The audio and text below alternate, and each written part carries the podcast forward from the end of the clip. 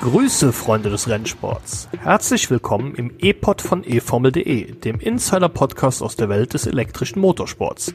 Mein Name ist Tobi Wirz. Heute geht es um die Motorradrennserie Moto E.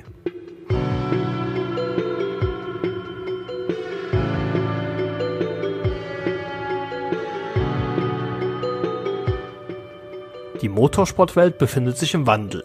Die Formel E zeigt seit dem Jahr 2014, dass auch mit Elektroantrieb Motorsport möglich ist. Seitdem werden immer mehr Serien elektrifiziert. Allein in den nächsten zwei Jahren ist die Elektrifizierung von Tourenwagen, Rallycross, Offroad-SUVs, GT-Autos und Nachwuchsformelserien geplant. Dass elektrischer Motorsport nicht nur auf vier, sondern auch auf zwei Rädern funktionieren kann, will der Moto E World Cup zeigen. Da viele Tobis in unserem Podcast bekanntlich helfen, haben wir uns für die E-Pod-Folge als Experten Tobi Ebner von Motorsport Total dazu geholt. Tobi, meine erste Frage dazu. Mit welcher Zielsetzung ging denn der Motorradsport-Weltverband FIM bei der Gründung der MotoI an das Thema heran? Ja, also im Prinzip geht es schon auch darum, hier mal diese neue Technologie, diese alternativen Antriebskonzepte hier zu forcieren, weil das steckt eben alles im Motorradbereich noch ziemlich in den Kinderschuhen. Also vor allem, wenn man das mit dem Vierradsektor vergleicht.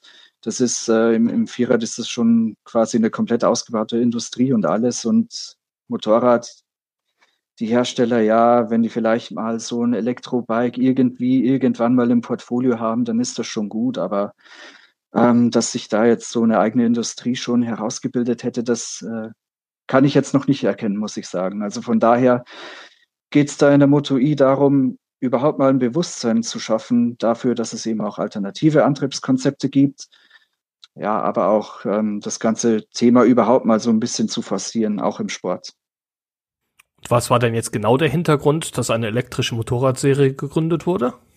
Es war auf jeden Fall an der Zeit für FEM und auch für die Dorna als Promoter, dass sie sagen, ja, hey, wir müssen da jetzt auch mal was in dem Bereich machen. Jetzt, wo die Formel E so mehr und mehr ins Rollen kommt, braucht natürlich auch die Motorradwärme so ihr eigenes Elektroding. Und dann haben sie sich dann eben dafür entschlossen, so eine Moto E zu gründen. Da ist fürs Rahmenprogramm eben vorgesehen gewesen. Das ist anders als im Vergleich zur Formel E zum Beispiel. Das sind ja komplett eigene Events. Äh, da findet nichts im Formel 1 Rahmen statt. Erstmals größere Aufmerksamkeit hat die Moto E ja im März 2019 bekommen. Da hat es ein großes Feuer bei den Testfahrten in Jerez, Spanien gegeben. Was ist denn da passiert? Ja, aus Sicht der Serie muss man sagen, das war leider wahrscheinlich das erste Mal, dass die meisten davon mitbekommen haben da kam es eben, da haben die getestet für die Premierensaison quasi in Jerez, das war damals im März. Und da ist eben über Nacht alles abgefackelt, was da war. Also Bikes komplett Schaden, konnte man komplett abschreiben, alle 18. Ähm, komplettes Equipment auch von den Teams war weg, alles abgefackelt, die Laptops etc. Ähm, also das kann man sich eigentlich gar nicht vorstellen. Ähm, das ist eben über Nacht war das so, so, so ein riesiger Brand da in diesem Paddock. Und da, da sind sogar die Löschversuche dann erfolglos geblieben, als man dann noch irgendwie versucht hat, da irgendwas zu retten.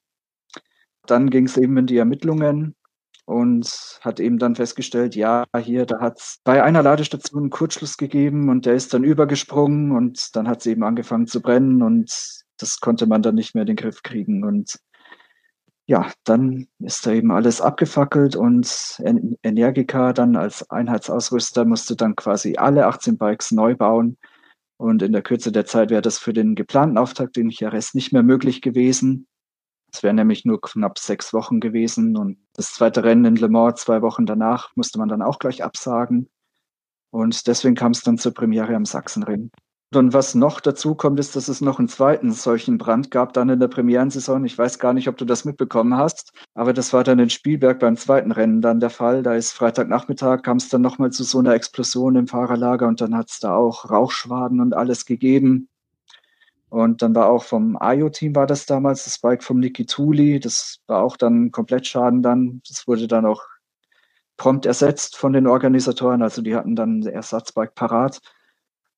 Aber das dann quasi nochmal als Negativschlagzeile on top dazu, das ist natürlich der absolute Supergau, wenn du das äh, als neues Ding quasi verkaufen willst und einführen willst. Nicht die besten Ausgangsbedingungen für eine neue Rennserie, wie man sich vorstellen kann.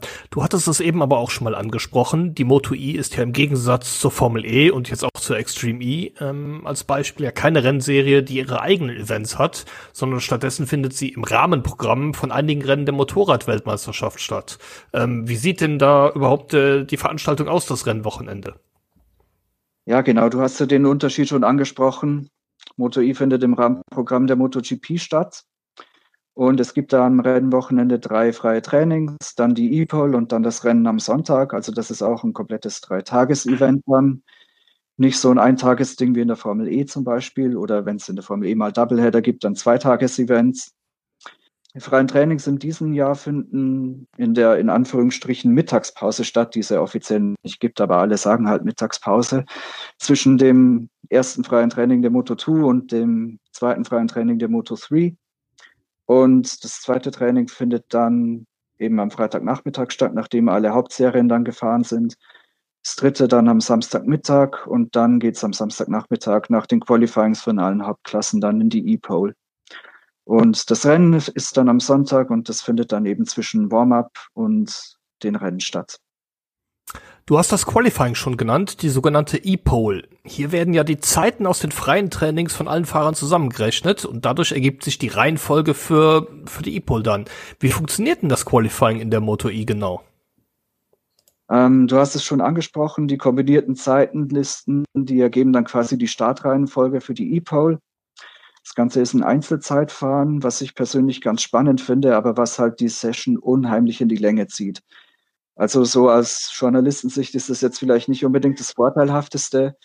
Als Fan ist es gut, weil du dann halt wirklich alles verfolgen kannst, jeden einzelnen Fehler sehen kannst, den, den, den der Fahrer da irgendwie macht.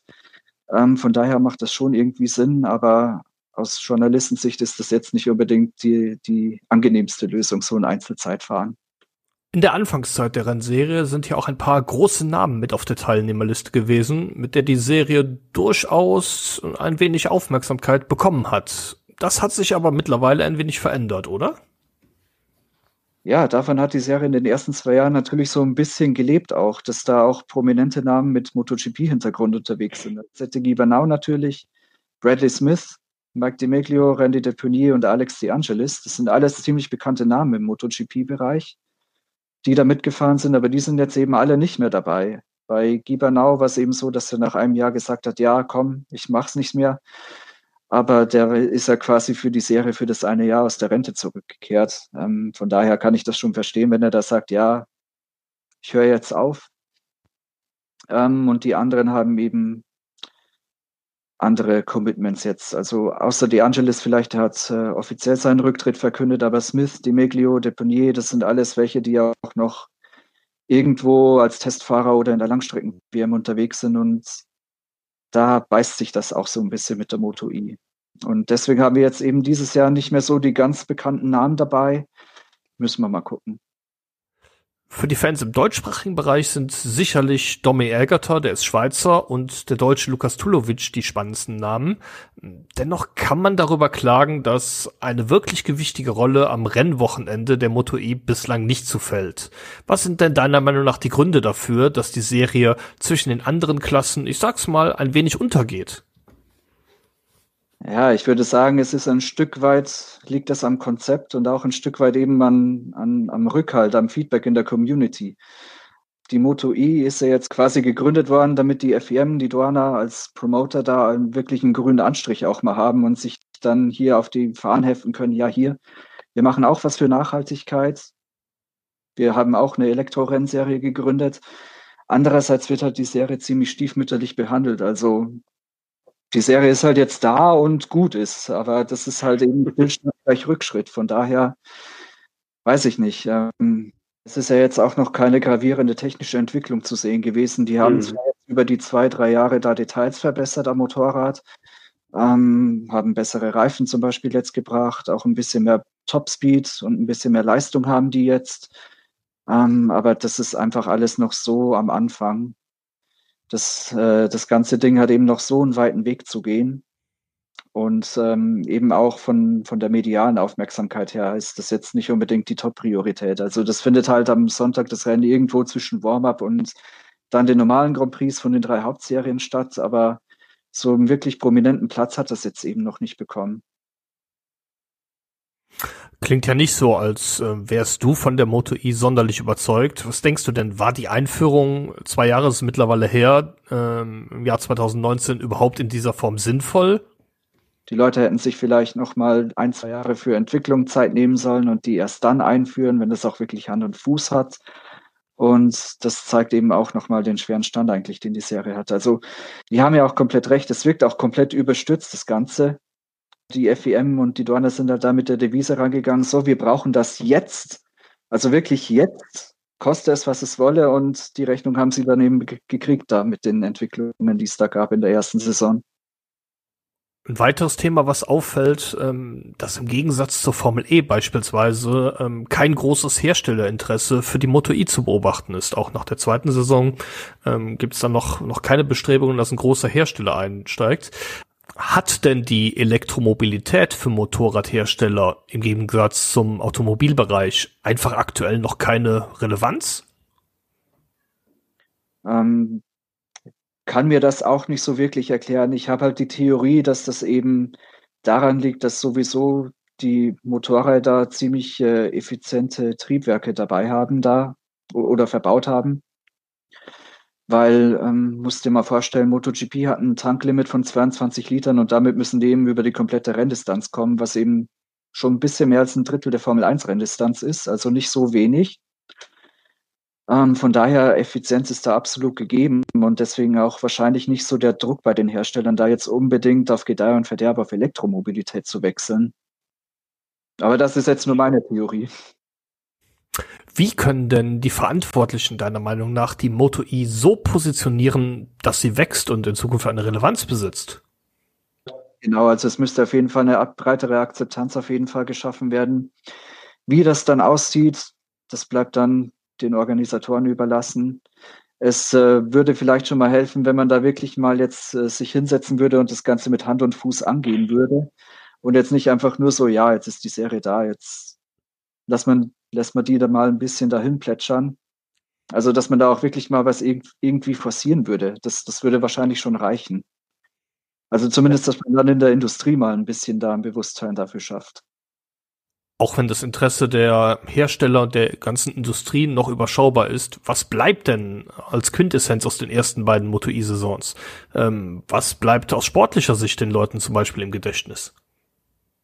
Puh, das ist schwierig, weil eigentlich im Prinzip aus den letzten zwei Jahren nichts anderes bleibt als irgendwelche Abschüsse und irgendwelche eben Negativschlagzeilen, die dann hängen geblieben sind. Ähm, äh, klar, Matteo Ferrari ist Meister geworden 2019 und Rodi Torres 2020. Die stehen dann auch in den Geschichtsbüchern drin als Meister, aber dass sich da wirklich irgendwer in fünf Jahren dran noch erinnert, das kann ich mir ehrlich gesagt nicht vorstellen. Also dafür da die Serie auch eigentlich zu sehr dahin, muss ich dazu sagen. Das sind ja düstere Aussichten. Siehst du denn überhaupt eine Zukunft für die Rennserie, was die äh, Relevanz für die Straße angeht und allgemein für Elektromobilität im Motorradsektor? Naja, das Thema wird schon auf jeden Fall akuter werden dann in den kommenden fünf oder zehn Jahren. Das auf jeden Fall. Ähm, es geht ja auch darum, quasi immer effizienter zu werden, CO2 zu reduzieren und alles. Das wird ja auch alles von der Politik vorgegeben. Äh, die Industrie muss da genauso ihre Quoten erfüllen.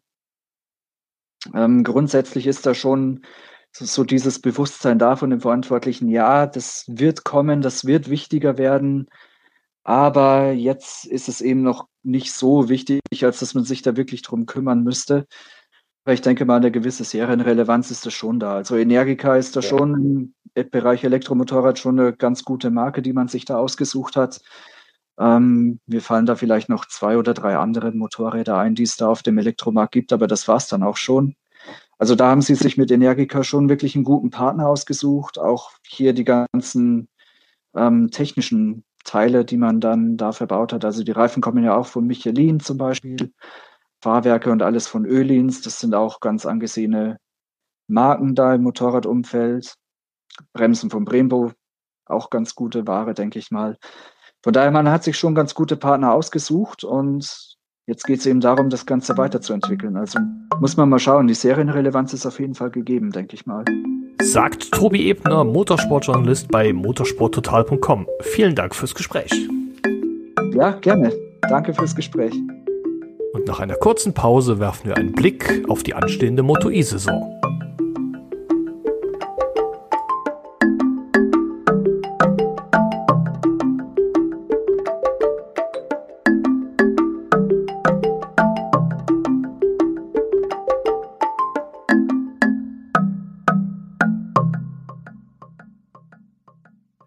also so, als ob die Serie tatsächlich einen durchwachsenen Start erlebt hätte. Aber lasst uns mal einen Blick auf die kommende Saison werfen, die ja auch am Wochenende schon losgeht. Dazu habe ich mir als Gast Tobi Blum aus der eFormel.de Redaktion eingeladen. Grüß dich, Tobi. Grüß dich, Tobi. Als wären hier nicht schon genügend Tobis in diesem Podcast unterwegs gewesen. Was für eine, was für eine großartige Gastauswahl von dir. auf jeden Fall. Kommende Saison, ähm, Moto E steht auf dem Plan. Jetzt am Wochenende äh, geht's schon los. Ähm, erzähl uns mal ein bisschen was ähm, oder lass uns mal ein bisschen was drüber reden. Wie sieht denn der Rennkalender in diesem Jahr überhaupt aus? Auch es sind durchaus vernünftige Rennen dabei, würde ich mal sagen. Also auch mit meinem beschränkten Wissen über Motorradmotorsport kann man, glaube ich, äh, auch mit diesem beschränkten Wissen sagen, dass so Strecken wie zum Beispiel Spanien, Jerez gute geeignete Strecken sind für Motorradmotorsport. Da fängt die Saison an, jetzt am 2. Mai. Zwei Wochen später geht's dann nach Le Mans. Da fährt die Moto E natürlich nicht auf der 24-Stunden-Strecke, äh, wie die Kollegen mit den Vierreifen. Die fahren auf dem, auf dem Bugatti Circuit, äh, also der, der gewissermaßen sehr kurzen Kurzanbindungen im Vergleich natürlich zu den, zur gesamten 24-Stunden-Strecke. Und dann geht's nochmal zurück nach Spanien, äh, nach Barcelona, nach Catalunya das ist äh, eine Strecke, die ich finde, die finde ich bei Motorrädern viel mehr Spaß macht als immer bei den Autos. Man beschwert sich ja in allerlei Autorennserien immer darüber, dass man in Barcelona gar nicht überholen kann. Das ist schon mit der MotoGP ein bisschen anders. Natürlich kann man auch in Kurve 1 überholen, das ist ja für die Autos so wirklich die einzige Überholmöglichkeit. Aber auch nach dieser kurzen Bergaufpassage dann in Kurve 5 ähm, da kommt man selten auf die Idee, mit dem Auto an einem Rivalen vorbeizufahren. Das geht oh, in der Moto Lewis, ganz Lewis Hamilton und Nico Rosberg haben das doch mal versucht, ja, oder? In der Kurve. Das ist auch sehr gut gegangen in der ersten Runde. 2017 oder so war das doch, glaube ich, oder 18. Ähm, aber das ist nee, auf jeden nee, Fall eine 18 was nicht. Das ist auf jeden Fall eine Überholmöglichkeit, äh, eine gute für Motorräder. Du hast recht, 17, 18 kann gar nicht sein. Das war, glaube ich, 2016. Lass uns mal einen Blick äh, auf den auf den restlichen Rennkalender werfen. Das waren jetzt die ersten drei Strecken. Danach geht's, äh, ja, ich sag mal, in eigentlich den, den Tempel oder die Kathedrale äh, der MotoGP nach Assen in die Niederlande. Mhm. Ähm, als nächstes steht dann äh, Spielberg, der Red Bull Ring in Österreich auf dem Plan. Auch eine Rennstrecke, die spannendes Racing verspricht, sowohl auf vier als auch auf zwei Rädern. Und äh, dann kommen wir schon zum Saisonfinale. Genau. Also du merkst schon, die Moto E ist jetzt nicht überall dabei, wo die MotoGP auch fährt. Die hat ihre Saison ja schon gestartet. Die sind ja im, im haben im März schon losgelegt in Katar. Und die Moto E ist dann halt im Rahmenprogramm bei einigen europäischen Rennen dabei. Und das letzte europäische Rennen, was sie dann begleiten, ist dann auch tatsächlich das vorletzte Rennen der Saison, das die MotoGP in Europa bestreiten wird, nämlich in Misano da bin ich gespannt, wie das wird. Das ist ein Doubleheader, also zwei Rennen an einem Wochenende, ähm, was die Formel E jetzt 2020 Kennen wir ja gar nicht. oft genug durchmacht. Da, da beendet die Moto E ihre Saison äh, in San Marino also und äh, verabschiedet dann die MotoGP auf ihre interkontinentale Tour äh, mit Japan, Thailand und äh, Phillip Island ist wieder im Kalender drin. Ähm, wobei dann natürlich auch noch nicht ganz klar ist, Corona sei Dank, inwiefern das überhaupt so möglich sein wird. Das ist für mich immer schon ein großes Manko an der Moto E auch gewesen, dass die sich zwar als Moto E World Cup bezeichnen können, aber gar nicht so World sind, sondern vor allem Europa sind es ist halt keine Weltmeisterschaft, sondern ein Weltcup. Und das macht den entscheidenden Unterschied aus, weshalb die dann halt nur in Europa fahren. Sieben Rennen wird die Saison haben. Ähm, kommen wir mal zum Punktesystem. Das ähm, ist ja, sag mal, keine neue Erfindung, sondern da orientiert man sich an der, an der MotoGP. Ganz richtig. Das ist genau das gleiche System, was die MotoGP schon seit Jahrzehnten nutzt. Da gibt's ähnlich wie in der Formel E 25 Punkte Und dann gehen schon die Unterschiede los. Äh, der zweite kriegt nicht 18, sondern 20 Punkte. Und dann geht's weiter über 16 und 13 und 11. Und dann gelangen wir auf Position 6 bei 10 Zählern an. Und dann geht's in einer Schritten runter. Das bedeutet, bis zu Platz 15 gibt's dann Punkte. 9, 8, 7, 6, 5 und so weiter. Der 15. kriegt dann einen letzten Punkt äh, ja, für seinen 15. Platz eben. Oder ihren heißt natürlich bei 18 Teilnehmern, von denen 15 Punkte bekommen, ja, dass ähm, doch sehr, sehr viele Fahrer sich am Rennende dann über Meisterschaftszähler ähm, freuen dürfen. Nachdem wir jetzt das Punktesystem hatten, ähm, wer ist, gehört denn für dich mit zu den Favoriten für die kommende Saison? Oh, na, das fragst du den richtigen. Der, na gut, ich habe alle Rennen gesehen. Ähm, das muss man da, dazu fügen. Es ist nämlich tatsächlich sehr schön wegen diesem Rennformat, was so enorm kurze Rennen hervorbringt kann dann sich die Moto I mal in einem Nachmittag reinziehen. Und das habe ich auch mal gemacht. Und ganz im Ernst, auch mit der schwarz-rot-goldenen Brille, ich glaube, Lukas Tulovic ist hier und da mal für eine Überraschung gut. Und der fährt für ein Team, das durchaus Erfahrung in Motorradserien hat, für Tech 3 aus Frankreich. Und ich würde sagen, Lukas Tulovic könnte man hier und da mal auf der Liste haben so wirklich große Favoriten, die haben dann allerdings meistens tatsächlich einen MotoGP-Hintergrund, also wirklich auch aus der GP-Klasse.